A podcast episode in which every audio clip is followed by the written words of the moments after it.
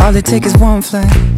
We be in the same time. 大家好，我是长腿。大家好，我是笑爷，这个我们僵尸节目又重新再跟大家见面了，所以叫重新诈尸。对，重新又复活过来了。对对，其实说到底还是我们两个人内心还是有一种情怀。对，没办法，不得不做下去。对，最近又多了个位数的这个粉丝。对对对，就是屈指可数的这种粉丝，还有这个屈指可数的收听量。对我们还是挺希望将来有一天把节目做到说我们可以不用工作就靠这个节目吃饭了，对对对但起码还有五十年左右吧，对，退休以后嘛，对吧？老后生活。对，东京老后生活，其实说到老后生活的话，今天我们想要聊的主题的话，就是长大意味着什么，就是很想聊一下三十岁这道坎。其实你说长大吧，对不同的人他可能有不同的认识。有的人觉得长大可能是二十岁就长大了，你对高中生来讲了，上对大学的人。那有的人可能就三十岁，那有的人可能年纪更大一些，他觉得他要长大。就是以我的视角，我是根正红苗的九零后，你九几年的？我九零 的，对你九零，你只是挂了个钩而嗯已。九零后的视角来讲，我们也是差不多，对吧？就二零一九年了，还有一年就到对今三十了今。年你二十九岁了，对吧？所以，我们今天也请了一个已经算是迈过这道坎的一个嘉宾来跟我们一起聊一下，就是戴维。戴老板，大家好，其实唉我其实跨不跨过这道坎儿，其实不是那么重要，重点是每次都没人聊，所以不得已，我已经是常驻救火队员了。对我们又把这个救火队员请过来了，因为没办法，群众的呼声太大，需要我们这个节目复播，对赶紧复播，不管找谁来聊，所以我们就随便抓一个吧， 对，所以我们节目只要复播，我就会来，这话不能让他听见。 这个挺好的，也挺吉利的。可以嗯，对，节目不死，一直总在复播，我们对，我们总在复播，每期都是复播以后的节目。对的哎，这也不错啊，嗯复播第一期，他就复播，每次都复播第一 期。给我们讲一下你现在有什么，最近两年有什么新的变化吗？变化呀，变化其实都写在脸上。见过我的人，我真的觉得就是，先不说心态嗯吧，我就觉得身体的，过了三十岁之后，身体机能真是差了太多了。怎么出油变多了，对变油腻了？我这现在炒菜都不用色拉油了，都自己，脸直接进去一下你。这太恶心你了。 主要还是我真觉得就是三十岁之后体力没有以前那么好。其实以前工作都是朝四晚四的，一直在工作的一个状态，但是三十岁之后就真的感觉体力不行。现在是招四招六是吧？对，基本上就是我这每天现在因为换了新的工作地点，所以坐车的话大概三十分钟左右嘛。嗯，我上车就是好像有那种空间自闭症一样，嗯我上车就开始睡。幽闭空间恐惧对症，对你是你的意思是说，你上车就可以意识中可以把自己隔起来就是没有意识的就睡着了，啊？然后到那个站自然而然就醒了，就下车是吗了。而且对，就你是没有做到那个奇遇区啊？从来没有过，但是就是上车真是控制不了我自己。原来还在看小说什么的，现在就是完全的上车必须得睡着。对，啊所以我就感觉体力上我觉得挺大一个吧。这韩老师跟呢？你晚上熬夜太多有关系。但我现在其实因不为是你早睡，你能睡着吗？对，这也是一个问题，主要早睡也睡不着。有的时候上了年纪了，这这话讲就是，对30你跟多岁我你比较对对对同龄，先不说我哈，就 我我就我觉得，反正就是三十多岁以后，一个比较明显的，可能是工作压力的问题，就是有可能你早睡你还睡不着，然后你睡得晚了吧，想晚起一会儿，星期六、星期天你也睡不着。对，其实也是这样对吧感觉。失眠，我不是，我还不是失眠，我主要就是我本来我这人觉就少，我平均原来就睡四个小时，不是我怎么感觉你们这不是三十岁，这是到六十岁以后的变化。我感觉我就直接跨过了三十年的坎儿，直接迈到六十岁，就这哦感觉。我我反正也不知道是因为在这儿生活压力太大，还是怎么样，还是国内的朋友也是这个样子对，啊。我其实我也是八零后嘛，对吧？也今年也三十多岁了，嗯我也明显的感觉到，就是这个身体上确实有一些异样，啊，小异样有点严重啊，就是和二十岁明显来比的话，比如说坐飞机多的时候，小腿肚子会转筋，不是你这是要抽筋要长 个儿，那脚腕儿啊，就脚腕儿有的时候会酸疼，哦，嗯，真的，以前是不可能有的。那可能以前。前没嗯那么坐飞机。也也不是没有那个可能，但是最近真的有有感觉到，然后再就是，比如你稍微运动一下呀、嗯就浑身酸疼，就是对，所以我就放弃运动了嘛，我就不运动了嘛，就不酸疼了。现在就是体力直线下降，有那么明显吗？我真的感觉特别明显，我的感觉，我不清楚是从二十九岁到三十岁的那一年两年，还是说过了三十岁以后这几年慢慢它是一个累积的变化。但是至少我感觉现在和二十岁比的话，确实不太一样，感觉各方面呢我反各正方面除了最体力明显以就外是喝酒，真是喝不进去了。现在现在都怎么都走肾了，现在都江小白了，已经。江小白。走，呃所以所以你喝的还是白的，对啊，你喝白的不是，原来就是喝啤酒嘛，你就是喝很多，你感觉其实也还好，但是现在喝很多，你就感觉不行了。是你这个胃的机能有对有变化。对对，肾肾肾肾可能肾功能下降肾，肾还不行，，肾功能变化最大明显就是你那个跑酒跑的多了，对，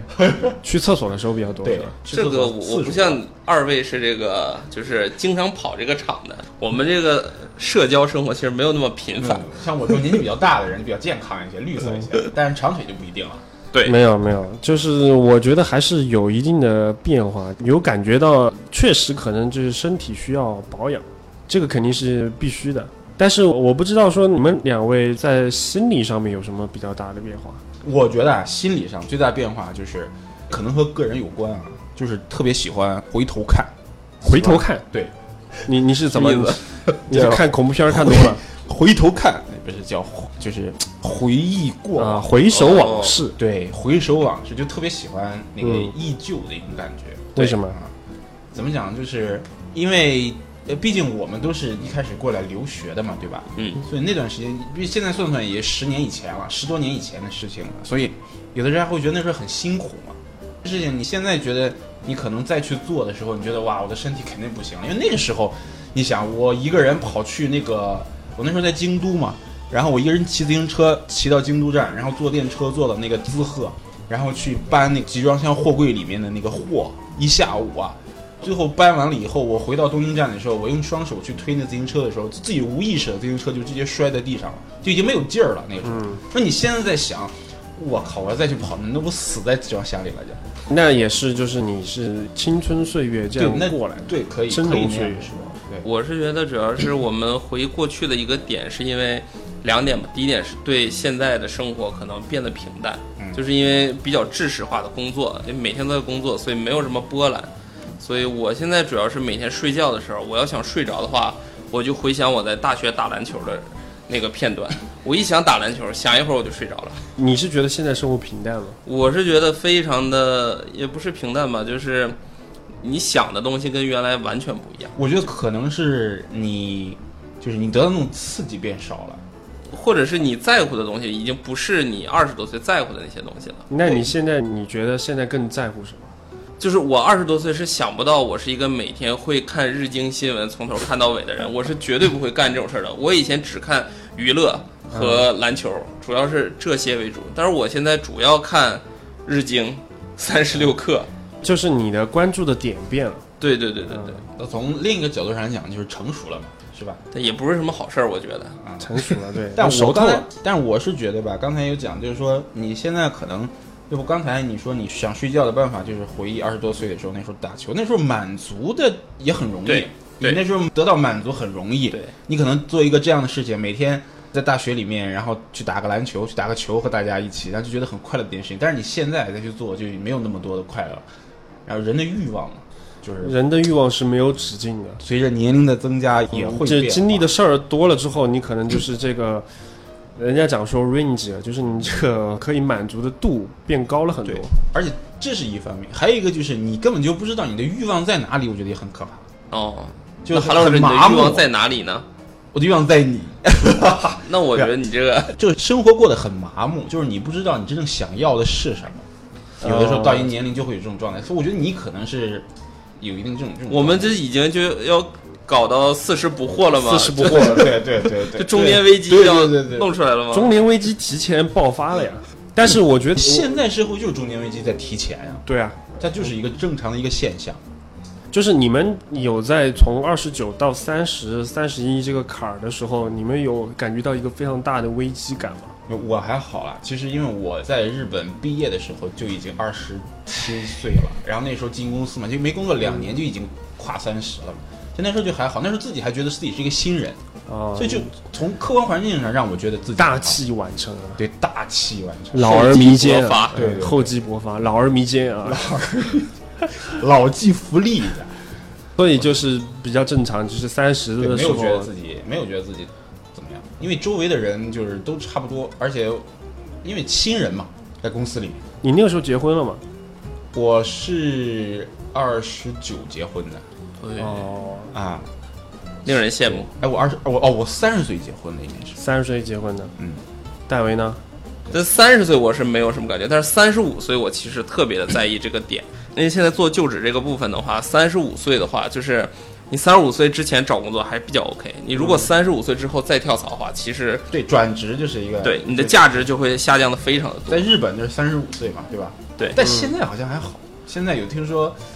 四十岁以内就都还，只要你有真正的本事啊，就是就反正因为就是创业的话风险高嘛，国内其实特别现实。我同学就是在国内华为工作，人就说你就是升不上去，你要愿意做你一直做，你要不你就不要做了，他就没再做了。其实就很现实的，我觉得国内三十五岁、四十岁裁员的挺多的，对对，所以就是就是中年危机提早了，对提前啊了，对啊，整个是社会都在说逼迫说现在的年轻人，因为正常情况下，像我们这个年纪的话，应该是在国内就是上有老下有小啊，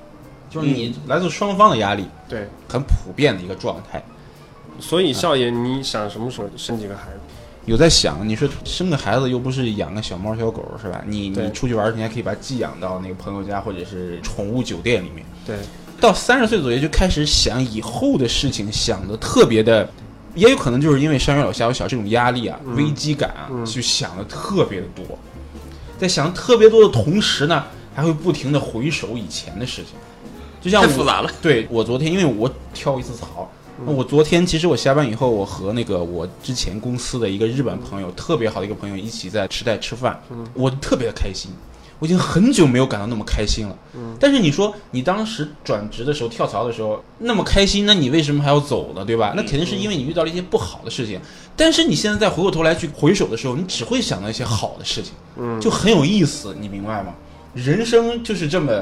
嗯有那么多可以回首的东西啊！原来有那么多回忆，对，有那么多回忆。啊我们 team 里面还有一个日本人，他现在被派到台湾去了，已经在那边待了两年了。然后我们三人在一直在发 line，嗯，就一边喝酒一边发 line，感觉我们三人在一起那种感觉。然后我们还定好了在什么时间一起去台湾找他，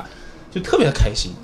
嗯，嗯，因为有这么多美好的回忆，所以觉得说接下来的生活其实还是可以这个怎么讲所呢以？再加油，展望一下，，对，再努努力。努力你要去哪？没有说要去哪，只能说是嗯，不能讲说越来越差吧，对吧？对，也不能讲一定要越来越好，但至少是你要努努力，说到底，中年危机，我觉得很大一部分是在于说，你可能设定的那个目标，好像和你当初想的那个目标就完全有很大的差距。然后呢，在这过程中，其实你有一个很大的 gap，就是有很大的这个落差。实际工作了之后，发现好像这个社会不是原来想象的那个样子。这个我觉得可能是一个非常大的落差。就是说苏格拉底讲说，未经审视的人生是不值得过的。就像你刚刚讲，你要去回首一下，说自己这大概二十几年、二三十年到底做了什么事情，还真的就是你可能得想想。完了之后的话，就是你最大的困扰在于说，我接下来这十年我得怎么去过，所以长腿，你的未来十年是怎么计划的？完全没有计划，就是 no plan，就变成这样一个事情了。但是 No plan is good plan。但至少在我哎，你这个发音很日式啊！嗯，非常的，非常的东北味儿，嗯啊，杠杠的。活到现在，至少我们有一种说法，就是说三十而立嘛。我觉得对现在的三十岁的人来讲的话，这种说法也可能会有一些变化。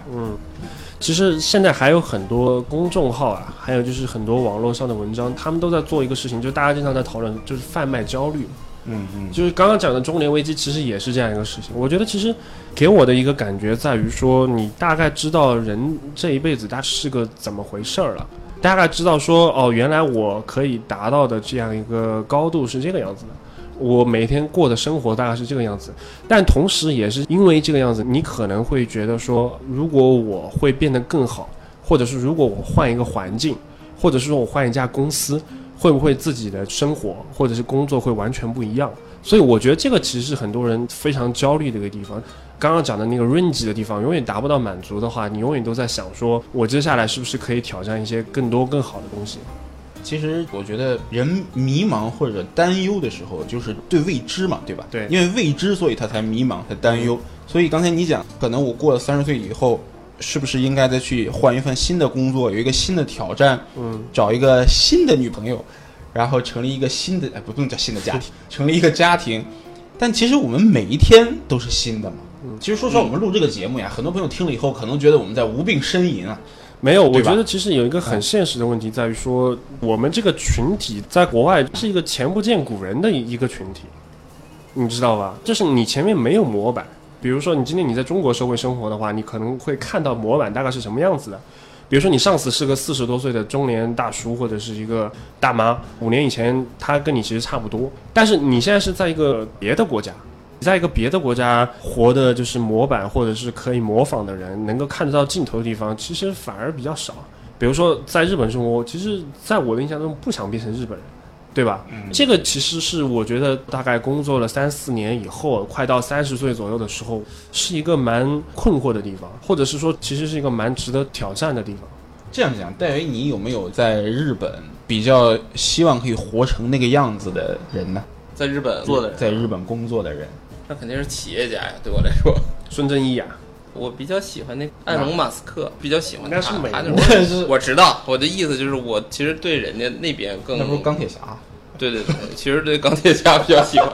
因为我是漫威粉儿，谢谢。你这不是 DC 吗？你刚讲，嗯，我觉得我到三十岁之后，比较明显的变化就是我比较能接受平庸这件事情。妥协。对对对，原来可哎能，这个嗯对其就是实切到点子上面，就是长大从某种意义上来讲，也是接受这种平庸。对嗯学会妥协嘛，就是。说的难听点叫平庸，以前都不妥协的，我们说的好听点，其实就是你得去接受这种平凡。对。就是有些事你能做得到，有些事你做不到，但是在你能做到的范围内，你要想办法尽力而为，把这件事情做好。我觉得这就是现在每天工作的时候，就是对自己说 的吧，就是你尽量能，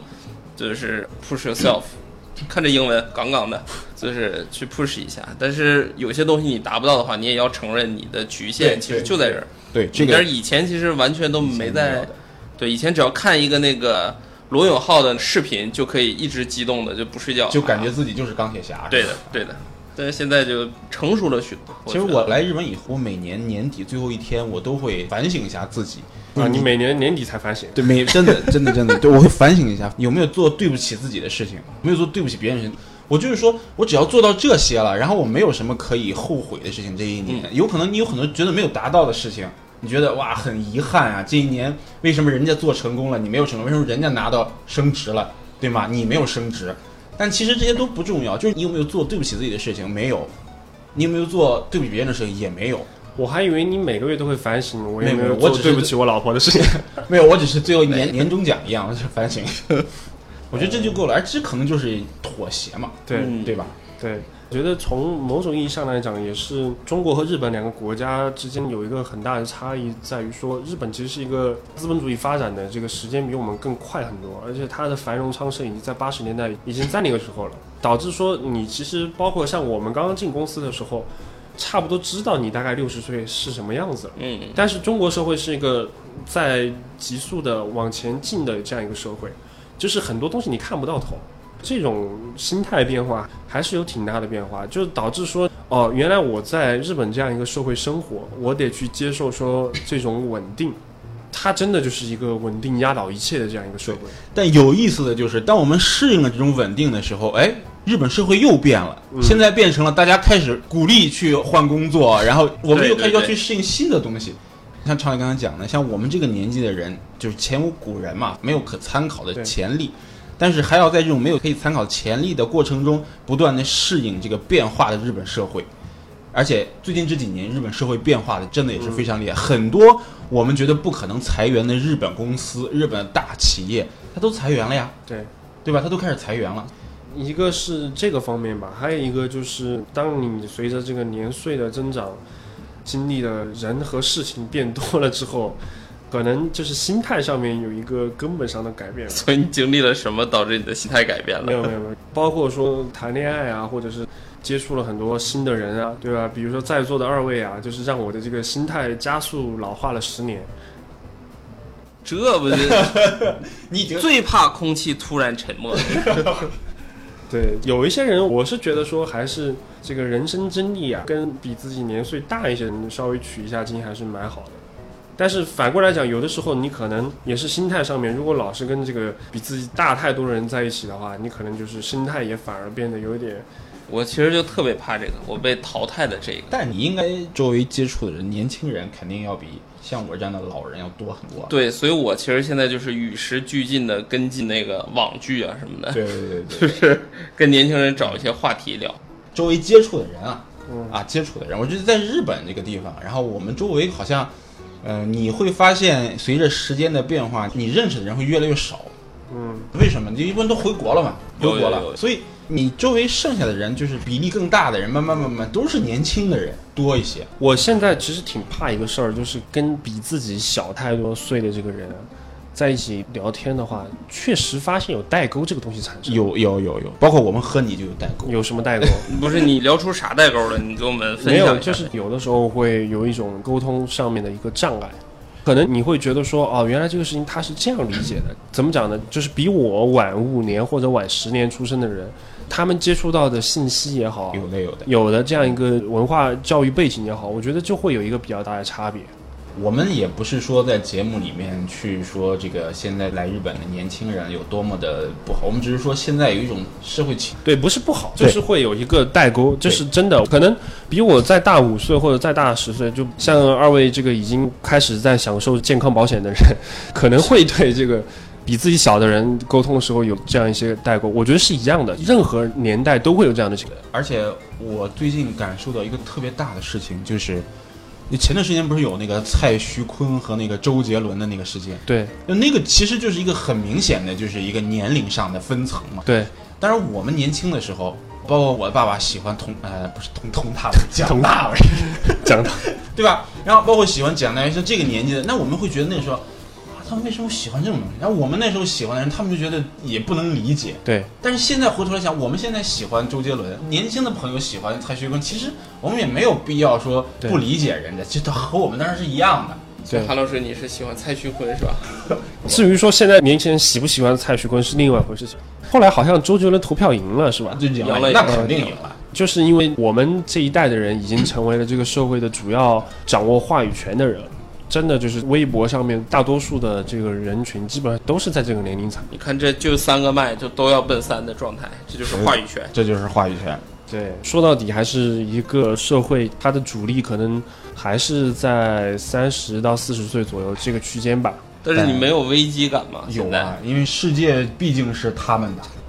危机感这个事情吧，你有考虑过说自己在多少岁的时候想要退休或者怎么样吗？我觉得现在对我们来讲的危机感，应该是怎么样不被现在的这个社会淘汰，所以更加去努力去充实自己。现在包括很多的朋友去考各种各样的资格呀，对吧？在平时的时候，我觉得这都是一种危机感。啊对对对，咱没有危机感，他不会去学这种东西，对吧？现在大家很多人去学编程啊，文科的人跑去学编程啊，啊，理科的人跑去学什么的东西啊。我觉得每个人都有危机感，就或多或少的问题。就是焦虑呗。对对对。又聊回焦虑这个话题来了。怎么讲呢？怎么样去度过所谓的中年危机这个东西？你是怎么解决我焦觉得虑？一个真的就是像刚才讲的，不停的学习。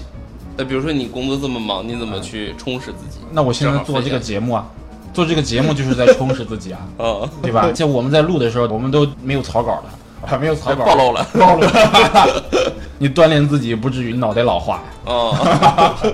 没有开玩笑的，不过这真的就是一个啊每个朋友， 也是，我觉得对吧？那你呢？你可能就在刷副本啊。对，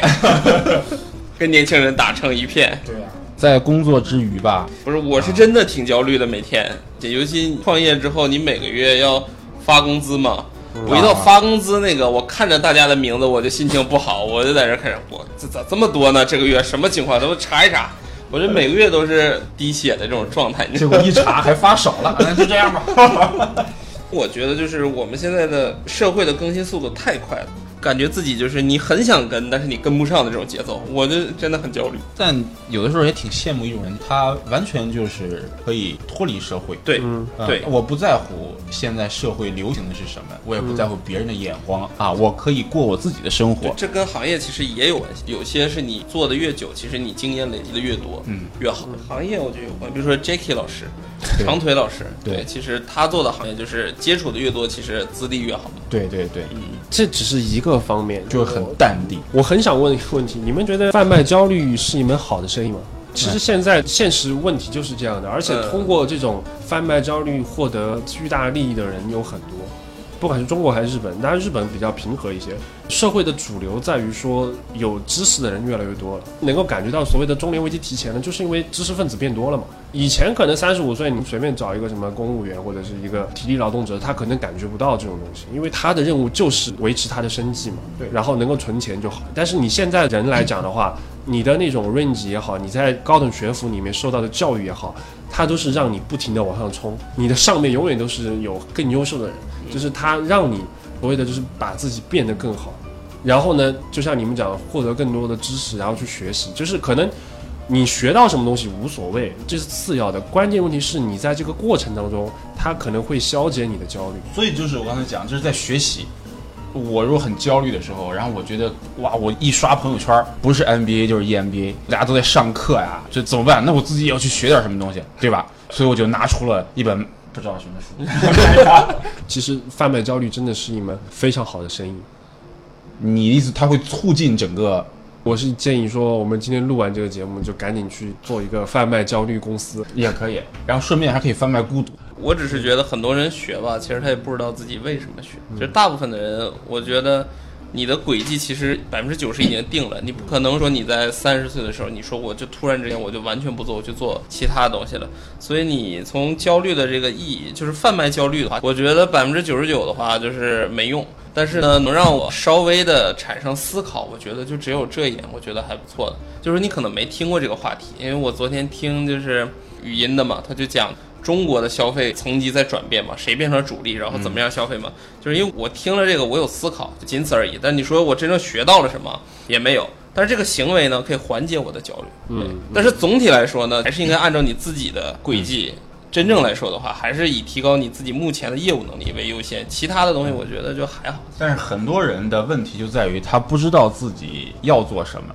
自己缺什么，自己应该是什么样子。那我们还是开公司吧，我觉得那就行了。我觉得这是一个很重要的。包括对我在就是换工作的那一段时间，包括现在，我都特别希望就是有人可以就有这样一种职业，就是人生规划师。嗯，他明确的告诉你到现在为止的经验，接下来你应该这样走，你应该去这样的公司，你应该学习这样的东西。但是这个其实是没有的，即使有一片有点武断，但是我觉得大部分应该他没有透彻的了解你，他就不可能给你这样完全百分之百正确的建议。嗯，但是那个时候真的希望有这样一种人，你可以和他去搜当，和他商量，他给你一个很明确的方向。所以 我公司在的前辈呢？公司前辈，他也只能看到这个工作行业的工作东西方面嗯对，然后他可能他就无法看到他行业以外的东西。你活到现在，你知道你自己想要什么，适合什么？你觉得你做这种东西是不适合的？我想要做别的行业东西，觉得是适合的。但是有人可以告诉你，你这个人真的适合吗？你到现在的经验，这是没有人的，只有你自己去趟。对这就是一种对未知的一种焦虑。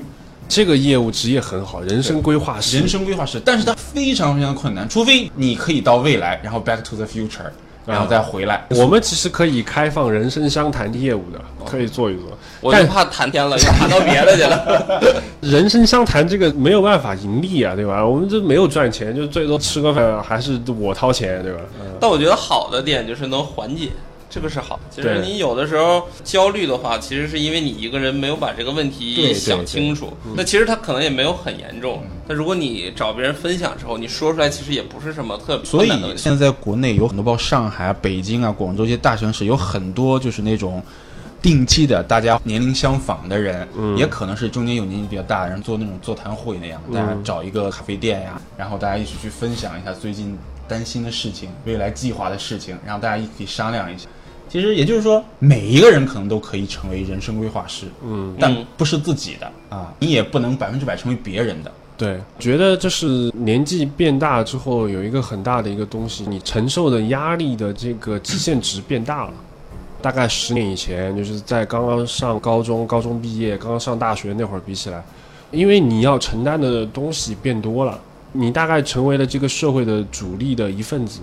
怎么样去舒压？怎么样去释放你自己？怎么样去排解那种就是所谓的焦虑啊？非常的重要。如果没有一个排解的地方的话，就人真的很容易得什么抑郁症抑郁症，对。对所以日本抑郁症很高的嘛，这个比例，日本人自杀很多嘛。而且我觉得现在中国人的这个比例也在变高。啊，我们聊过这个，好像以前对但是查了一下，抑郁症最高是在中国。怎么讲呢？就是我很多时候晚上很晚从公司出来的时候，看到那个高楼大厦那上面的灯的时候，我其实都在想同样一个问题，就是不仅仅是日本，对很多大部分国家都一样，就现在年轻人的压力真的太大。我正好想谈这个事情，什么呢？就是最近刚去马来西亚，嗯，其实不光马来西亚，因为世界很多地方大家根本没有那么多压力的，对对每天十点上班，下午五点就下班，中间还休息俩小时吃饭。对，这个星期去的时候，马来西亚在上班嘛，中午十二点去吃饭的时候，那里的人吃饭都吃到两点半中午，然后下午五点就下班了。包括有的时候你做那个国际间的那种生意的时候，有的时候你和欧洲的人、德国的人联系，你找不到他，你怎么也找不到他啊！我今天是家庭日，一天不上班，我家庭日今天。对，所以有的时候日本人也觉得日本人自己工作就是太多，太较真儿了。对，工作太多，我觉得是这样的，日本它有它自己的问题。我觉得日本这个国家有一个很大问题是那个过剩服务了，嗯，经常会讲，因为有时候你不需要，对吧？点头哈腰或者是给你下跪，或者这些东西不需要，但是日本人做到那一步，觉得其实因为现在全世界经济的引重心擎是在东亚，是在中日韩三个国家，嗯，所以导致说日本、中国、韩国，当然韩国可能工作压力还要大一些。所以你不觉得我们真的很可怜吗？世界的经济重心在东亚，东亚的经济重心在我们身上，世界一起在发展，有在欧美的人，有在马来西亚人，他们可以非常的悠闲，他们随着经济一起发展，但是人家赚的少啊，不一定反过啊来。说欧洲人赚的不少啊我，觉得把你放到那边，你还背不住，你还想要工作呢。也有可能，也不是对没有可能，但是欧洲人确实赚的不少啊。你假如让我去另外一个国家生活和工作的话，你可能受不了效率太低的社会，你就突然之间，突然之间可能受不了，但是我觉得人都是一种适应的动物，可能你在那嗯儿生活上一年，你觉得哇，还是这个比较爽。我觉得会吧。 对，日本这个社会好的一个地方在于它效率高，对，效率是真的高，但是压力也真的很大。对，我觉得特别是在日本，然后你随着年龄的增加，不光是过了三十岁啊，过了三十以后，慢慢过三十五、过四十岁，越来越多你的焦虑感。但是你刚才讲的，要找到一种合适的舒压的方法，嗯，对吧？然后其实刚才也讲，我们这个年纪在这边，然后没有前人可以参照，对，但其实偶尔会有一些四十多岁的一些中国人，然后这边生活了很久，然后结婚生孩子，然后但是你不会听他们的呀，大部分你觉得他的意见是不可以采纳的。假如四十多岁的人，十年的时间，过去的十年其实可以讲，就是中国改革开放这二三十几年的时间，每过五年一个单位变化真的太大了。你不觉得吗？就是你会打心里面觉得说他的意见的可参考价值不高，我其实想讲的就是，我看到他们，我不想成为。伤了哥的心。所以这个东西说到底最后变成了一个前不见古人，每一代这个 generation 都有这样的问题，都觉得老一代是比较陈旧的嘛。其实，对，